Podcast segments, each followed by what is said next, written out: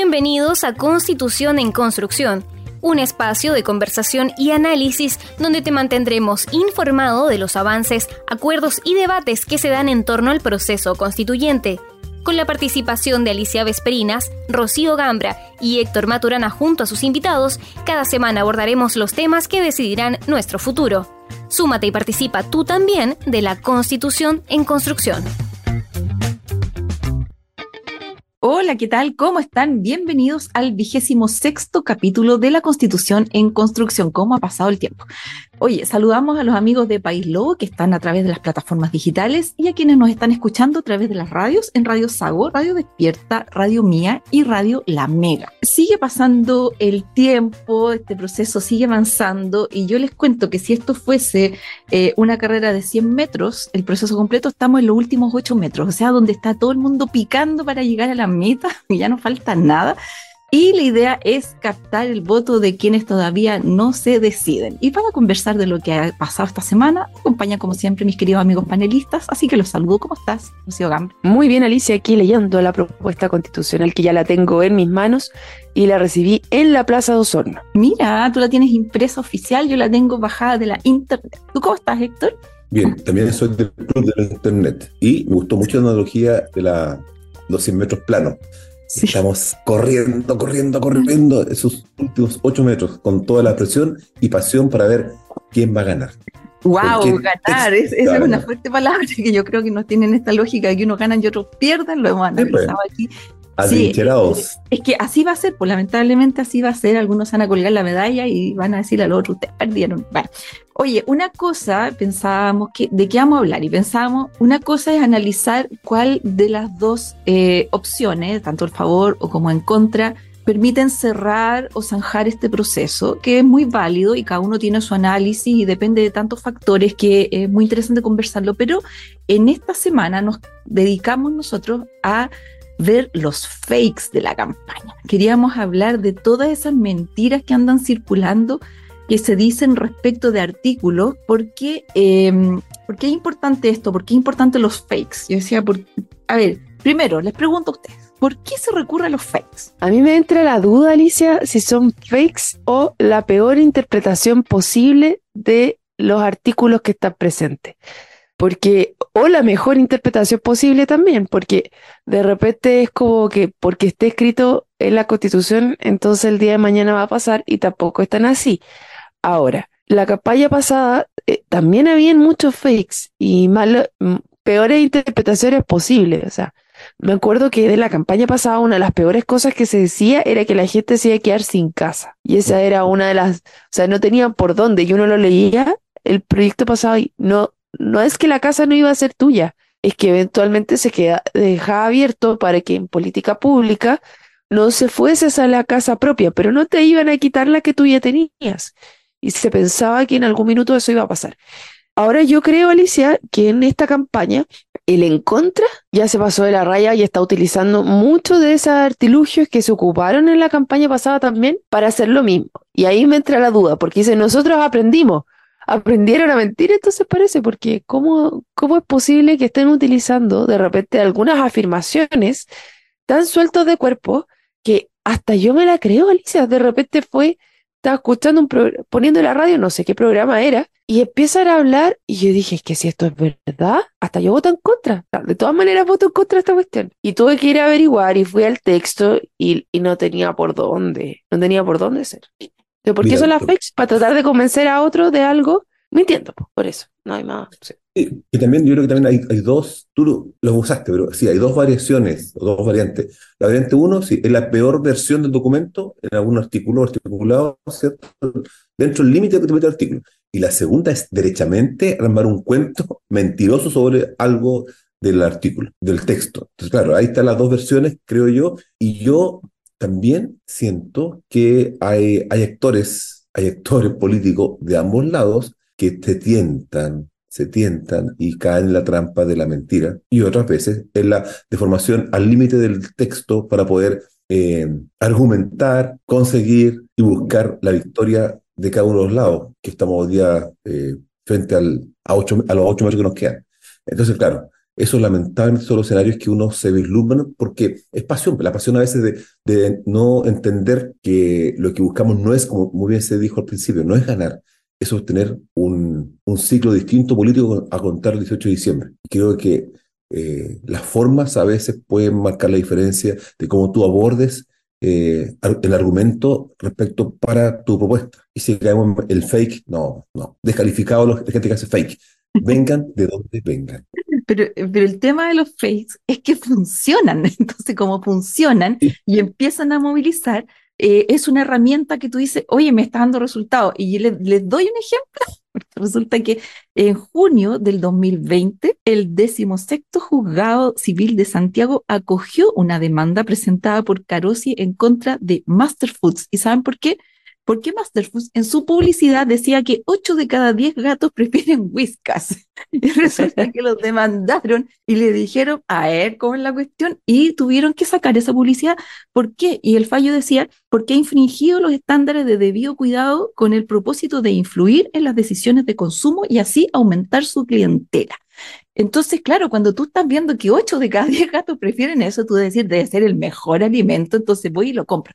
Bueno, es así funcionan las fakes. Entonces yo me alegro mucho por ese fallo. De hecho, no entiendo por qué hay tanta publicidad de cosas que te va a quitar las arrugas, que te hacen un montón de cosas, que tú sabes que en la práctica eso es mentira. Pero uno va con toda la fe y lo compra y se lo chanta y no pasa nada. Bueno, eso es publicidad engañosa. Eh, ¿Se acuerdan que también hubo una polémica respecto a las fotos, las hamburguesas que te ponían una foto así como de medio metro y cuando tú llegabas venía una cosa aplastada y te decían, bueno, es la, la foto real. Bueno, es porque la publicidad funciona. Entonces, acá en este texto nosotros quisimos traer este tema porque queremos escrutar algunos artículos y algunas cuñas que andan circulando, porque uno no puede tomar una decisión en base a publicidad engañosa. Ahora, si es publicidad engañosa o es la peor interpretación, eso es otra cosa. Eh, yo creo que tenemos que ser capaces de discriminar ahí también. Se dice, acá en este caso es propaganda propaganda? Sí, porque la publicidad tiene un emisor conocido y un fin conocido, ¿se entiende? Con la propaganda. A ver, a ver, me interesa eso. Sí, técnica. Y la propaganda eh, puede ser que tenga emisor desconocido, pero el fin es promover ideas políticas o religiosas. ¿Y la publicidad tiene que, cuál fin tiene Un fin comercial. Bueno, y acá no, acaso no es captar el voto. No, acá es un fin electo, o sea, un fin político o religioso, en este caso es político. Allá la precisión, porque eso lo estudié una vez. Tenía ahí el dato, dato free. Ya, pero convengamos que se está operando en base a las mismas lógicas. Sí, o sea, estoy de acuerdo. No, no, no eso no quita lo explíquenme, Primero explíquenme cómo esta constitución, eh, hay gente que dice yo voy a votar en contra porque es socialista, explíquenme por qué el Partido Socialista va a votar en contra entonces.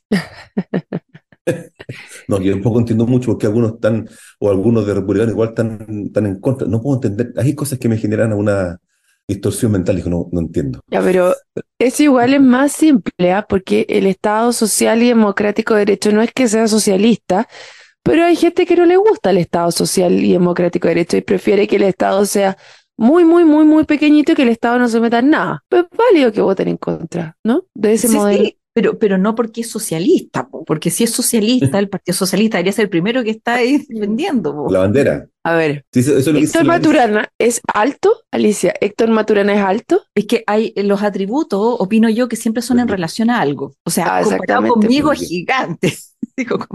pero quizás con un jugador de básquetbol de esos que vinieron a los Juegos Panamericanos no es tan alto. Ya, entonces comparado con lo que tenemos, con la constitución vigente. ¿Es socialista esta, esta propuesta constitucional? Ya, pero si el Partido Socialista está en contra, significa que para ellos debería ser deseable mucho más socialismo que lo que está la constitución. Claro. claro.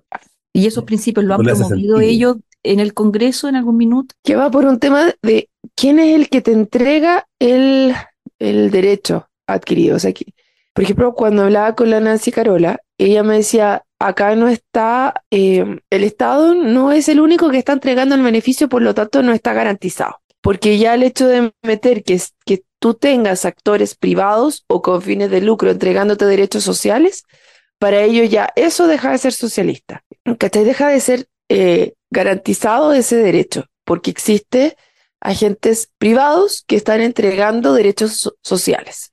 Y en el caso de los republicanos que dicen que esto es socialista, te dicen, es socialista porque el Estado está entregando derechos sociales El Estado está haciendo empresas y cosas así. Entonces ahí es donde dicen, ah, esto es demasiado socialista. Ok, o sea, es una definición a priori, o sea, independientemente del resultado que eso produzca, lo que ellos quieren es que sea uno solo el proveedor de esos servicios sociales. Ok, ya, se entiende. Más Estado, menos Estado. Es que, es que no es, yo no creo que no es más Estado, menos Estado, es que, cuál es el rol del Estado al final. Ya, pero eso es para ti y para mí quizás, el Estado específico donde deba ir. Pero hay personas en que quieren que el Estado sea muy, muy pequeño y otras que sean muy, muy grandes. Y eso es válido y uno tiene que sopesarlo dentro del proceso constitucional. Entonces, para mí, eso no es fake news, es, la, es una interpre- es interpretativo. Ya, pero si vamos al tema salud, por ejemplo, y vamos a la salud, súper simple. La Rocío Gambra y Héctor Maturana, ¿cierto? Jugamos como ejemplo. Uno sí puede elegir salud, pero alguien que no puede elegir salud es, entre comillas, eh, usuario absolutamente dependiente del Estado de Chile. Pero ahí no es si la- puedes o no puedes elegir Estado- salud, es el prestador.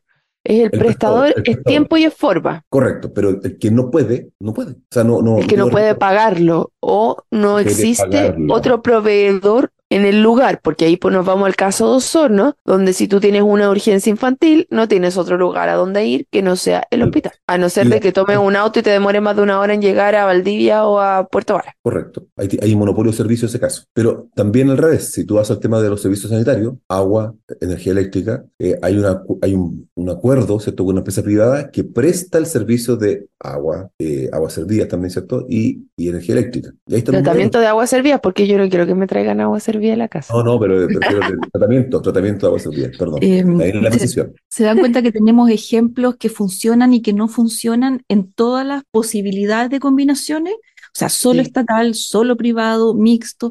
Entonces, si tenemos ejemplos para todos esos casos, significa que el parteaguas o la definición no está en quién provee el servicio, sino que en las reglas para proveer ese servicio. Eso es. Y ahí Y peor aún, Alicia, en la voluntad de las personas que tienen que cumplir esas reglas. Claro. Si te vas más atrás, es todo un tema de voluntad, porque si yo quiero saltármela y hacer chanchullo, por un momento va a pasar, aunque después me pillen, como el caso de los pollos y, y lo que vimos esta semana, de los distintos supermercados que tienen que compensar.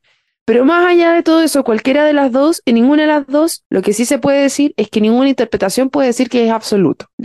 Ni la que tenemos vigente actualmente es solamente estatal o solamente privada, ni la nueva propuesta es solamente estatal o privada. En ese sentido, yo no veo mayores cambios. Y eso es una de las cosas que le molesta mucho a los sectores más socialistas, efectivamente, porque les gustaría que el Estado fuese mucho más grande y único proveedor de ciertos derechos sociales. ¿Y qué le molesta a los republicanos que se están bajando del, del, del apruebo? ¿Qué les molesta? ¿Qué eso? Porque el, que el Estado sea mayor proveedor o tenga mayor capacidad o la forma en la cual está escrita. No querían un Estado social y democrático de derechos escritos en la, en la Constitución. Pero, pero me da la impresión de que las personas sí quieren que existan dos opciones, por lo menos. Las personas en general. Cuando tú haces encuesta de opinión, todo el mundo dice, yo quiero tener la posibilidad de elegir. Eh, Entonces, más que lo que quiere la izquierda, más lo que, de lo que quiere la, la derecha, y a mí me gustaría saber lo que quieren las personas. Bueno, si para eso tenemos plebiscito. Por eso, y si las personas dicen, yo quiero tener la posibilidad de elegir, y esa constitución me da la posibilidad de elegir, independientemente que después sea una mejor que la otra, para que yo efectivamente con esas dos opciones pueda contrastar y pueda elegir la que más me gusta, yo no le veo el daño, yo no le veo por qué hay que ser tan obtuso y cerrado de, de decir, no, yo me quiero quedar con una opción, pero es que de Bueno. una, eh, si no le chuntamos, eh, nos quedamos sin salida. Es lo que hay nomás, policía. Hay algunos que dicen que debiera ser, hay es que para todo hay distintas interpretaciones y de dónde uno viene. Por ejemplo, si todos nos atendiéramos en salud, una de las cosas que se dice es que todo se, que se podría empujar a que an- anduviera mejor porque aquellas personas que están encargadas de, tomar las decisiones no van a aguantar que lo hagan de tal o cual manera. Entonces, to- todo el sistema debiera estar funcionando mejor porque las personas todas se atienden en el mismo lugar, por lo tanto, el servicio prestado debiera ser mejor para todos. Esa es una de las teorías que se están dando. ¿Y sabes de qué me acordé? ¿Te acuerdas de, la película The Bucket List, como mm, de Morgan Freeman con eh, eh, Jackson, que él, él era el dueño de una, mm, el dueño de una clínica y por ley para ganar más plata decía que todas las personas tenían que, o sea, no por ley, como ley dentro de eso, todos tenían que estar en pieza junta, sin importar quién. Y, y Jack Nicholson cuando se enferma lo meten en la pieza junto con el otro. ¿Te acuerdas o no? Es que no la esa película. No la he visto, ya se la recomiendo porque es muy buena. Y él era un gran empresario que era el dueño de la cuestión, Pero él había instaurado que todas las personas tenían que compartir piezas y le da cáncer igual que a Jack Morgan Freeman y resulta que venían de mundos súper distintos y obviamente esto es el cine. Los hacen compartir y se dan cuenta de, de esto que significaba, pero inicialmente él quería tener una pieza solo. Bueno, en el caso que estamos hablando ahora del Estado, me recuerda a cuando Isaguirre hablaba de sacar los patines, porque iba en esa misma línea, porque quería que a nivel educacional todos tuviéramos el mismo nivel educacional para que las personas se dieran cuenta que era necesario subirla. Entonces, hay un grupo que le molesta que hayan diferenciados, porque al estar diferenciados no eres capaz de sentir la urgencia de mejorar al que está más abajo. Y esa es una postura. Es, tú puedes estar o no de acuerdo, pero es lo que un grupo piensa. Y dentro de eso, cuando tú tienes el sistema de libre elección, que es, como bien lo decía Héctor, eh, engañoso, porque no, si no tienes dinero para acceder, no podrías, pero al menos tienes eh, la ilusión o la idea de que vas a poder acceder. Y tú vas a elegir si es que te endeudas o no para poder acceder a ese otro sistema, finalmente. Si mi punto es por qué dejarlo cerrado constitucionalmente a una opción. Ah, por eso. E, es el punto que la constitución nos tiene que durar, se supone, 30, 40 años. Entonces, si yo tomo opción en este minuto, más encima, entendiendo cómo está funcionando el Estado, es del terror. O sea, yo entiendo que por eso, porque te dicen que bien, que esté todo, que las escuelas tengan el mismo nivel y que lo mismo a la que tú vayas, de modo que puedas ir a la que está más cerca de tu casa, que es como el ideal, ¿no es cierto? Pero en este minuto no. Entonces, ¿para qué lo vamos a dejar cerrado constitucionalmente si al final no estamos haciendo trampa? No, no funciona como la teoría predice en este minuto.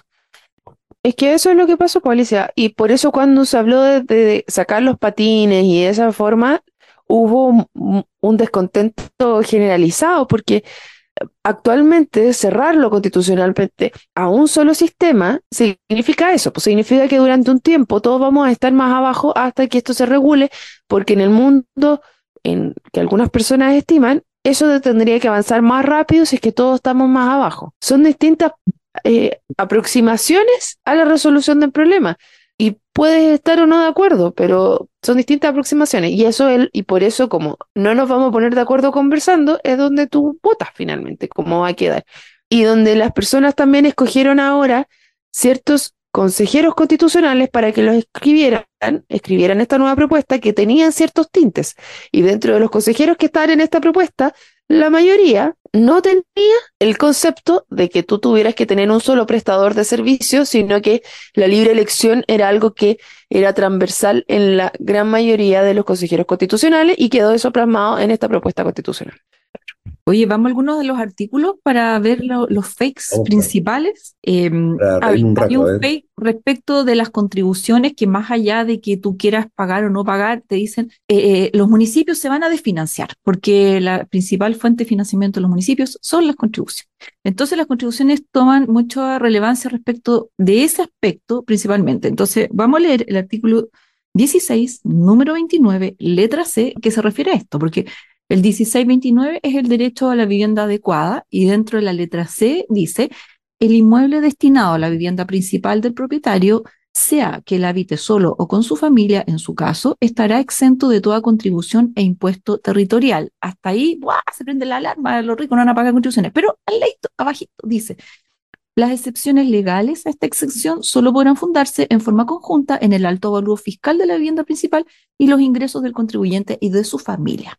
Por lo tanto, el mismo artículo te deja la salida para decir, efectivamente, hay ocasiones en que no va a aplicarse esta exención. Así que, amigos, yo no le veo cuál es la diferencia con lo que tenemos hoy día. Voy a repetir la, la, la puerta para esa, la puerta. las, excepciones, las excepciones legales, me imagino que están contenidas en alguna ley, por eso dice legales, las excepciones legales a esta exención solo podrán fundarse en forma conjunta en el alto avalúo fiscal de la vivienda principal y los ingresos del contribuyente y de su familia. O sea, si hay una familia que tiene altos ingresos y la casa es de alto valor, puedes tú eh, obviar esta exención. O sea, tú ahí sí aplicas el, impuesto porque la idea de este impuesto es que no sea expropiatorio. Entonces, en esos casos, te decir, no es expropiatorio porque usted tiene suficientes recursos para poder pagar, así que siga pagando. Claro, recordemos que si tú no pagas las contribuciones, al, par de- al cabo de un par de, de un año o año y medio, vas a remate. Y creo que ahí está el tema, el punto en, en- en cuestión. Y, la, y, y también se explica el tema del claro, si tienes ingresos, como dices tú, quedas, tienes que pagar. Es que está bien, sí, Está bien, bien. o sea, no, no A ver. drama. Mi drama es que estás poniendo impuestos generales dentro de una constitución. Yo creo que eso no debiera estar y es una puerta que abrieron que no debería estar presente dentro de la constitución. Para mí ese es un punto de drama. Pero también encuentro que es total y completamente engañoso y es una de las peores cosas que me gustan de cómo se mueven en política, porque tiene los artículos transitorios. Tú dices la ley, no está la ley, la ley se tiene que crear y el presidente podrá en el plazo de un año enviar la ley al Congreso. Y esa ley tiene que hacerse cargo de recaudar los fondos que se pierdan por el otro lado. Por lo tanto, en verdad, a mí no me gustó nada de lo que está ahí, pero eso no significa que se van a financiar las municipalidades, porque se supone que en, e- en este proyecto de ley que podrá el presidente en el plazo de un año enviar a, discusión en el Congreso, tiene que hacerse cargo de esa baja de fondos que se recaudan en, por concepto de mm, contribuciones que se perdería. Entonces, Está bien, está bien, pero ocurre que sí, yo creo que hay un punto que, que habla un poco de propiedad. Si yo tengo, estoy jubilado, ¿cierto? Tengo X edad, tuve una etapa de esplendor, tengo mi casa hoy día, mi, mi única casa propia. Y claro, los ingresos no me alcanzan para poder cubrir como corresponde mis, mi salud, mi gasto de salud, locomoción, ¿cierto? Calefacción, alimentación. Y además, eh, lamentablemente el tema de los eh, impuestos territoriales, o sea, las contribuciones, el riesgo que, ten- que uno podría tener, el pánico de perder tu casa es lo que te puede, eh, te puede mover. Y quizás sí, no corresponde probablemente que estén los impuestos detallados así en la Constitución, pero sí da cierta tranquilidad a aquellos que tienen una casa, que tienen sus ingresos hoy día deteriorados producto de su, de su etapa etaria, de su curva de la vida, y, y los protege. ¿eh? Yo creo que desde ese punto... no ese protege nada, Héctor, porque no hay ninguna ley que esté escrito Está ahí. bien, pero hay que No, bajar la- no, está- no te protege nada. para mí es puro humo. Pero, Ese ver, está la puerta. Pero está la puerta. ya tiene, pero Héctor, tú ya tienes la puerta, una ley vigente en la cual los adultos mayores no están pagando contribuciones. Entonces, amplía esa ley. No necesitas haberlo escrito en esta constitución, porque tú basta que ocupes la ley vigente y amplíes las personas que están haciéndolo. No lo necesitas poner ahí. Pero, pero, Rocío, piénsalo en el sentido contrario. Supón que de repente dicen estamos cortos recursos, así que vamos a cambiar esa ley. Y vamos a cambiar esa ley y ahora sabéis que todos van a pagar contribuciones. Ya se acabó esta cuestión. Entonces, este artículo nos protege de que no nos apliquen eso, que no sea expropiatorio. Entonces, yo, yo lo veo por el lado positivo. Yo, yo creo que, que está bien. Que está bien, porque en el fondo tú puedes perder tu casa, que es el único vehículo de ahorro que tienen muchas personas también. Entonces, me parece bien. E incluso les voy a leer una disposición transitoria, la decimocuarta, número 2, que aplica a este artículo y dice la exención establecida en el literal C del inciso 29 del artículo 16, que es lo que acabamos de hablar, se aplicará de pleno derecho por la Administración Tributaria y de modo progresivo respecto al impuesto territorial anual a pagar a contar del 1 de enero del año 2026 a razón de un 20% anual hasta su implementación total. O sea, del 26 a 5 años más al 31, esto va a estar implementado. O sea, eh, tenemos todo ese tiempo para que los presupuestos municipales se ajusten y también los municipios hagan la pega de eficientarse un poco, porque también hemos visto que hay despilfarros, que nadie le preocupa, que se gasta plata donde no corresponde. Eh, entonces también yo creo que el ajuste tiene que ser por lado y lado, ¿no? Sí, Oye, Leo- la, Rocío, la- Rocío está planteando, perdona Rocío que te interprete, según lo que entendí yo, tú estás molesta porque eh, eh, se está generando un espacio para poder pintar el texto bonito, siendo que ya está resuelto de una forma u otra en leyes eh, de tránsito normal. Ese es tu dolor. Oye, se, no- se nos acabó el tiempo, se nos acabó el tiempo que tenemos ahora. Solo decir que yo había leído que, que quedaba como deberá, o sea, podrá, y se cambió al final, porque dice, en el plazo de seis meses contado desde la entrada en vigencia de esta constitución, el presidente de la República deberá enviar al Congreso Nacional un proyecto de ley que contemple las excepciones de la exención que se refiere al plazo segundo. Que eso cambió dentro de la conversación, ¿ah? porque antes se decía podrá y, y se cambió por el deberá. Y esa palabra nos hace que efectivamente lo tenga que mandar ahora ya y en menos venta de un modelo que yo estaba pensando. Me, me corrijo inmediatamente. Ya, entonces como se nos acabó el tiempo este primer bloque, nos vamos a una pequeña pausa comercial y a la vuelta seguimos hablando de fakes.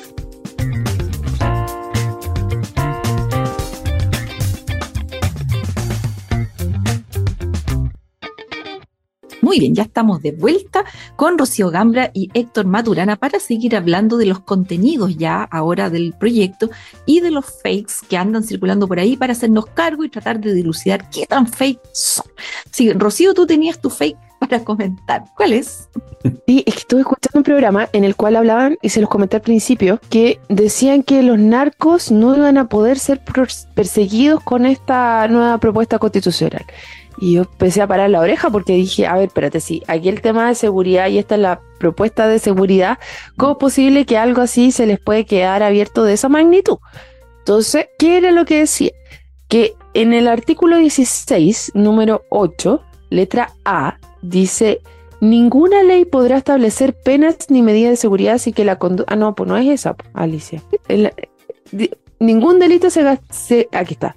Ningún delito se castigará con otra pena, es la letra C, que la, la que señale una ley promulgada con anterioridad a su perpetración, a menos que una nueva ley favorezca al afectado. Eso es lo que dice. Ningún delito se castigará con otra pena que la ley que señale una ley promulgada con anterioridad a su perpetración. Entonces, ¿qué pasaba? ¿Qué era lo que decían? Que en la ley 20.000 no se especificaban cada una de las de los tipos de sustancias psicotrópicas o de las distintas drogas y que en Chile todo eso está a nivel de reglamento y no de ley, por lo tanto se dejaba abierta la puerta para que no pudiéramos sancionarlos y que se dijera, ustedes no pueden eh, darme ninguna pena porque la ley no dice que mi droga, que es nueva, por ejemplo el TUSI eh, o el fentanilo, sea eh, lo puedan ir a buscar porque usted lo está, no, me puedan acusar de este delito porque no está escrito en la ley o lo escribieron después de lo que, yo la traje. Entonces dije, a ver, esto está complejo porque si realmente no lo dice la ley, estamos mal. ¿Y, que, y si es que existe un reglamento? Se me fui a la ley 20.000, que es la que ya tenemos vigente y que es la que habla del narcotráfico y el robo.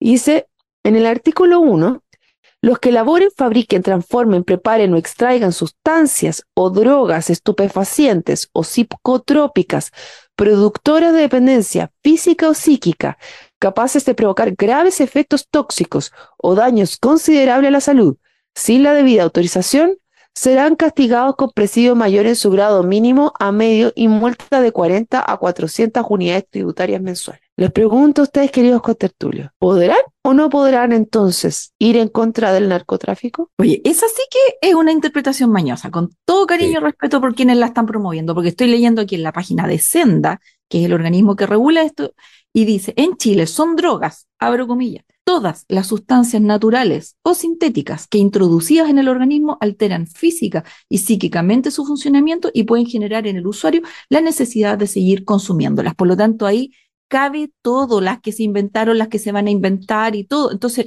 realmente encuentro que ya eso, es demasiado. Mañoso, mañoso, no. Pasa la próxima porque está tan evidente que sigue la otra porque...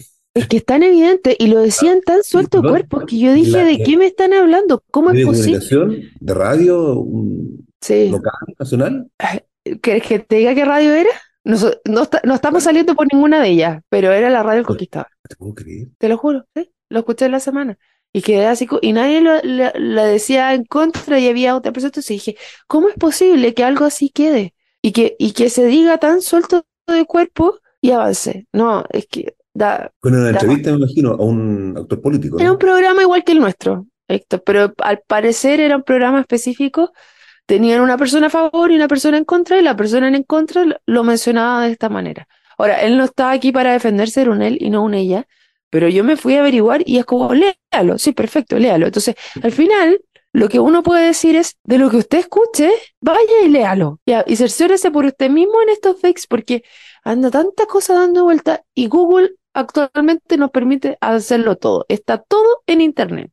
Entonces aquí, efectivamente, citaron texto, que era el 16.8 dentro de la constitución propuesta, y la ley 20.000. Entonces me fui a ver la ley 20.000. Y es lo que les acabo de leer. Yo entiendo esa interpretación, eh, pucha, y de nuevo nos pena un abogado aquí, en donde que tú no puedes ser juzgado por algo que no está escrito en una ley. O sea, de repente, no, yo te voy a condenar porque tú te teñiste rubia Oye, pero es que, no, pero es que ahora yo voy a sacar una ley de que se prohíbe teñirse rubio, entonces te voy a castigar. Ya, pues, pero que tenéis que tener la descrita antes, antes, para que yo sepa que eso es delito y entonces así yo no lo puedo hacer. Entonces, ese es el principio que yo entiendo que alude lo que acabas de leer, Rocío, y me parece toda lógica, porque resulta que las sociedades van cambiando y lo que antes no era delito, ahora puede ser que sí, por ejemplo, el maltrato animal. O sea, si nosotros juzgásemos a las personas que como se comportaban 30 años atrás, donde tú pasás con el auto, atropellabas a un perro y seguía, eso hoy sería impensado. Pero no podemos juzgar a esa persona 30 años atrás si esa ley todavía no existía. Entonces, a eso es lo que alude. Pero aquí están de verdad, como te decía, rizando el rizos.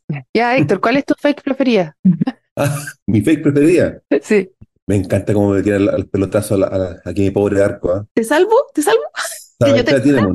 Antes que se nos acabe el tiempo, la ley papito corazón, que dicen que con esta nueva constitución los papitos corazón ahora ya no van a pegar la pensión. Ay, Diosito. Pues Entonces lo que dicen, eh, me imagino que aludiendo al artículo 16, número 28, letra B, que dice cada persona tendrá propiedad sobre sus cotizaciones previsionales para la vejez y los ahorros generados por esta, y tendrá el derecho a elegir libremente la institución estatal o privada que los administre e invierta. En ningún caso podrán ser expropiados o apropiados por el Estado a través de mecanismo alguno. Lo que yo entiendo de este punto es que el Estado no se puede hacer de tus fondos, como quizás muchos tienen ganas, sino no tiene nada que ver con que esos fondos sirvan para pagar tus deberes, y en este caso un deber es la pensión alimenticia a los hijos, ¿verdad? Yo creo que no, no, eh, eso también es sobreinterpretar, ¿o no? Sí, ahora eh, también ahí hay que agregar que ese es el último resquicio y que no deberían ser los fondos previsionales que por ley van para cuando uno es viejito ya, no deberías estarlo utilizando para esas cosas. Existen muchos mecanismos antes que actualmente están en la ley para hacerse cargo de eh, los deberes que se requieren en este caso en particular. ¿Por qué lo digo? Porque los fondos que actualmente nosotros estamos juntando cuando seamos adultos mayores y en el caso de tener alguna discapacidad, los vamos a necesitar. Y si esas personas, esos hombres y mujeres que eventualmente no están pagando las pensiones de sus hijos, resulta que todos nosotros después vamos a tener que pagarlos cuando sean adultos mayores porque ellos van a tener menos fondos. Entonces, entendiendo que el concepto y la necesidad es ahora, siendo hija también de madre soltera, no soltera, divorciada, en su minuto donde mi mamá también la pechugó sola y mi papá no puso ni una, entendiendo todo eso, Tampoco estoy tan de acuerdo que se saquen los fondos previsionales, porque si no, después también existe una forma en que lo pueden incluso demandar. Pero ya eso es hilar demasiado fino y ponerte en cada uno de los casos particulares. Pero, para el caso de nuestro fake, eh, next. Ya, pero hay una cosa que tú estás dejando de lado. ¿Qué? El papito corazón, sí, solo sí se le puede, eh, gran parte de la operación sobre sus, eh, ingresos se pueden, digamos, hacer, hacerse cargo de esta deuda si tienen justamente un contrato laboral. Sí, pues, eso es lo que digo, que existen cosas antes, exactamente. Perdón, hoy día, voy a hacer un contexto local, perdóname, es un contexto hoy, 9,8 cesantía en Santiago, casi un 10%. Hace muchos años que el país no tenía esa tasa de desocupación en Santiago. Sigue, por favor. E-, eso era todo comentario. No, sí, estamos de acuerdo, estamos de acuerdo de que, eh, o sea, a través de esa norma te quieren meter en una conversación que no tiene relación con esa norma, que es como tú caucionas la, la, la, plata que tiene que llegarle a los hijos. Eso, ese es otro tema y lo podemos conversar, si que los instrumentos tales son buenos, son malos, pero decir que por esa norma ahora los papás no van a pagar la pensión de los hijos, de nuevo, pues, no tiene nada que ver. Es que el Estado, el Estado no puede, no va a poder expropiártelos. De eso se trata esa norma. Oye, otro, fake, otra, otra vuelta que ha sido muy polémica, tiene que ver respecto de que las mujeres retrocedemos en derecho. ¿ah? Em, entró la presidenta Bachelet de, frente a la campaña a decir que esta propuesta retrocede respecto de eso. Y el presidente Boris dijo algo, dijo, no queremos que ustedes retrocedan en derecho. Entonces, alguien dijo, bueno, a ver, si el presidente Boris está diciendo que no, eh, a ver, que esta propuesta retrocede, eh, la gente debería salir a decir, a ver, efectivamente, ¿retrocede o no retrocede? Y no agarrarse con el presidente porque no tiene nada que ver. Él puede hacer una interpretación como cualquier otra persona. Entonces, ¿qué pensamos nosotros? A ver, en derechos de las mujeres normalmente nos centramos solamente en aborto. Y yo creo que la mirada debería ser un poquito más amplia que aborto. Estamos hablando de acceso al poder, de igualdad salarial, de eh, cuidados eh, compartidos, de eh, dice aquí. Oye, Alicia, me acuerdo que la misma presidenta Bachelet trató de promover la ley de igualdad salarial y no pudo, porque constitucionalmente no podía con la constitución vigente. Entonces me parece tan extraño que ella está diciendo que retrocedemos en derechos, siento que aquí en esta constitución sí lo podemos hacer, de hecho ya está en la constitución que así sea y que diga eso me parece mañoso nuevamente. Esto lo tocamos, si no mal recuerdo, hace ya un, Sí. un mes atrás. Hace como ser, dos programas atrás. y tocamos este punto y lo tallamos bajo un artículo que lo- era muy, muy bonito, incluso un artículo muy bien, El artículo 13. mm, que lo- se lo voy a recordar Pero- porque casi todas las personas ahora, o sea, los indecisos que según la academia alrededor del 16% puede que ahora estén parando las antenas. Entonces les voy a decir cuál es mi artículo favorito de esto, que es la Constitución reconoce el valor de los cuidados para el desarrollo de la vida en la familia y la sociedad. El Estado deberá promover la corresponsabilidad, que es la palabra mágica aquí, así como crear y contribuir a crear mecanismos de apoyo y acompañamiento a cuidadores y personas bajo su cuidado.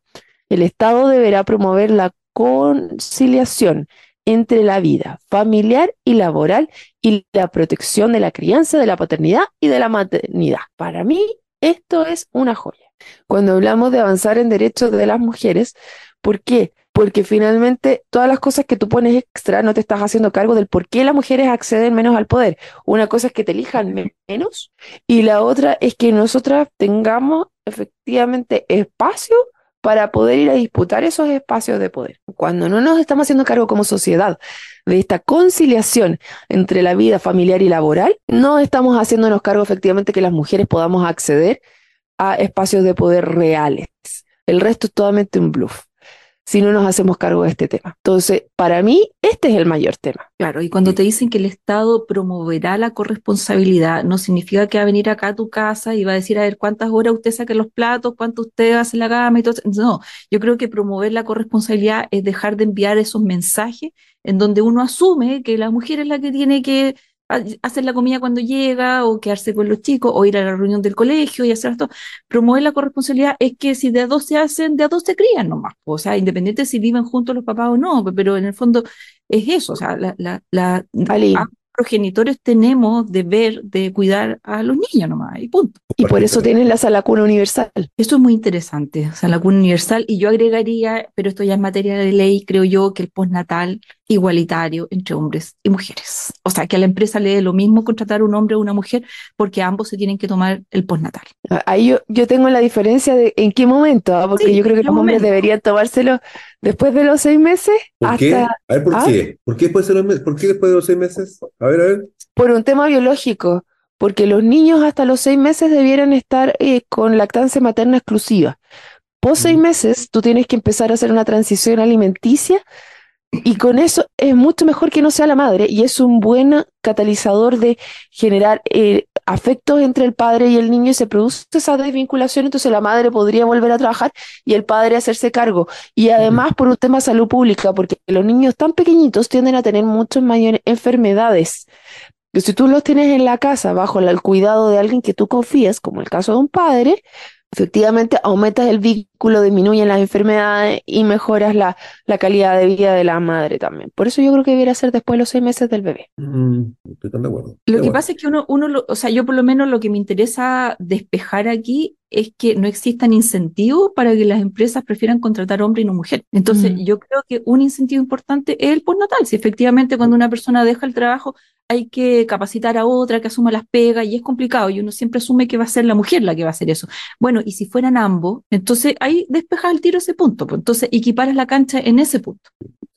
sea, me pasa a mí, yo trabajo en una empresa donde sí contrato bastantes mujeres, la- las áreas de jefatura, eh, se postulan hombre y mujer y al final que más mujeres, pero es una condición que se da porque la, la entrevista, el formato, eh, el estándar eh, que uno ocupa para poder filtrar al ejecutivo coincide que las mujeres son mucho más, no sé si, no sé si aptas, pero cumplen en este caso los requisitos para un cargo X. Me pasa, es muy común. No ha pasado, sí, en los cargos de, eh, yo los con muchos vendedores, porque son más antiguos, entonces como muchos, muchos hombres antiguos en el equipo, claro, no los voy a cambiar por mujeres, porque sí, sino que, claro, los nuevos cargos que se van creando al postular ejecutivos o profesionales da eh, mayor tendencia de ocupar sus cargos mujeres, ¿ah? Ocurre, son mucho más aplicados en tu buscar un cargo. Mi experiencia en el mundo negocio. Es verdad, Héctor, que somos bacanas. Ah, no, pero, Ya, ya, pero el punto es no, que, no, el punto es que la ya. fórmula se está ajustando en el sentido que las mujeres estamos teniendo menos hijos. Entonces No, también ganas, es no, algo que yo- la sociedad no es deseable también. Y hay ganas, hay hartas ganas, hay hartas ganas ahí. Es. Sí, pero es, es un, es un trabajo en conjunto como sociedad que tenemos que ir avanzando para poder hacernos cargo tanto de la crianza y la familia como un tema en conjunto, donde los niños son parte de, de la sociedad, finalmente son los necesarios para poder eh, avanzar y tenemos que verlo como un tema en conjunto y no solamente de las mujeres. Entonces, eh, por eso para mí este artículo 13, 1 y 2 es tan relevante y avanza un montón. Ahora, y dentro de eso es algo lo que conversamos antes, es decir, cuando van cambiando sociedades más conservadoras o donde hay ma- mayor participación femenina, tú puedes avanzar en otros temas también porque demuestra cierta relevancia. Como en el tema del aborto, que efectivamente aquí queda zanjado las tres causales y no se va a avanzar de acuerdo a esta constitución más allá de tres causales. Eso también es cierto, hay que decirlo y no nos podemos hacerlo locos. Más allá de tres causales no va a avanzar, pero no se va a retroceder en las tres causales tampoco. Claro, claro, es- está- se logró un piso y ese piso está. Está, Ese piso está.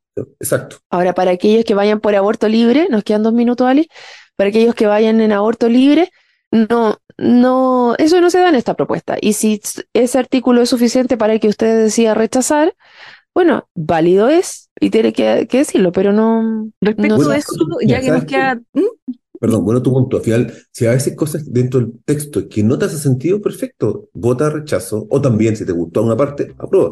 Pero no me digas que no inventes mentiras, que eso al final no aporta nada. exactamente. Léelo, Mm. lee el texto, centra un rato.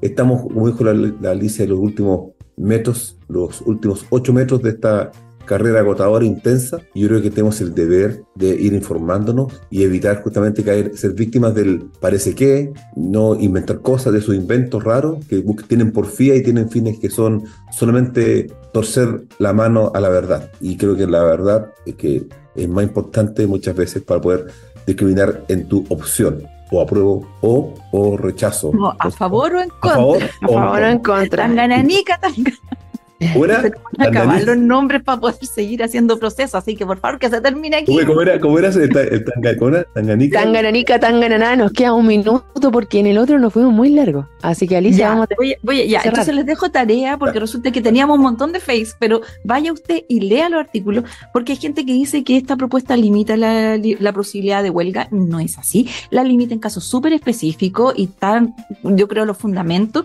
Eso está en el artículo 16.27, si usted lo quiere leer. Luego se va al artículo 114.4 y 117.3. En esas tres partes se habla de la huelga y está limitada en las Fuerzas Armadas, las Fuerzas de Orden y Seguridad Pública, en municipalidades, en algunos lugares muy específicos. En fin, léalo, pero para el resto de las personas no está limitada.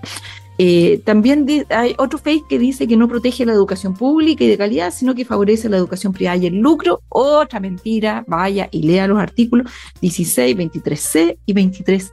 Pero eso es tarea para ustedes. Eh, bueno, tenemos harto que hablar el próximo, en nuestro último capítulo, así que ahí desarrollaremos un poco, yo creo, el balance que nos han dejado estos cuatro años en materia de discusión constitucional, qué hemos aprendido, qué hemos hecho bien, qué hemos hecho mal. En fin, nosotros los esperamos la próxima semana, así que muchas gracias Rocío, muchas gracias Héctor, y aquí estaremos. Chao, chao. Chao, chao. Chao. Así termina Constitución en Construcción, un espacio de conversación y análisis con Alicia Vesperina, Rocío Gambra y Héctor Maturana, donde cada semana abordamos los temas que decidirán nuestro futuro. Los esperamos la próxima semana en un nuevo capítulo de Constitución en Construcción.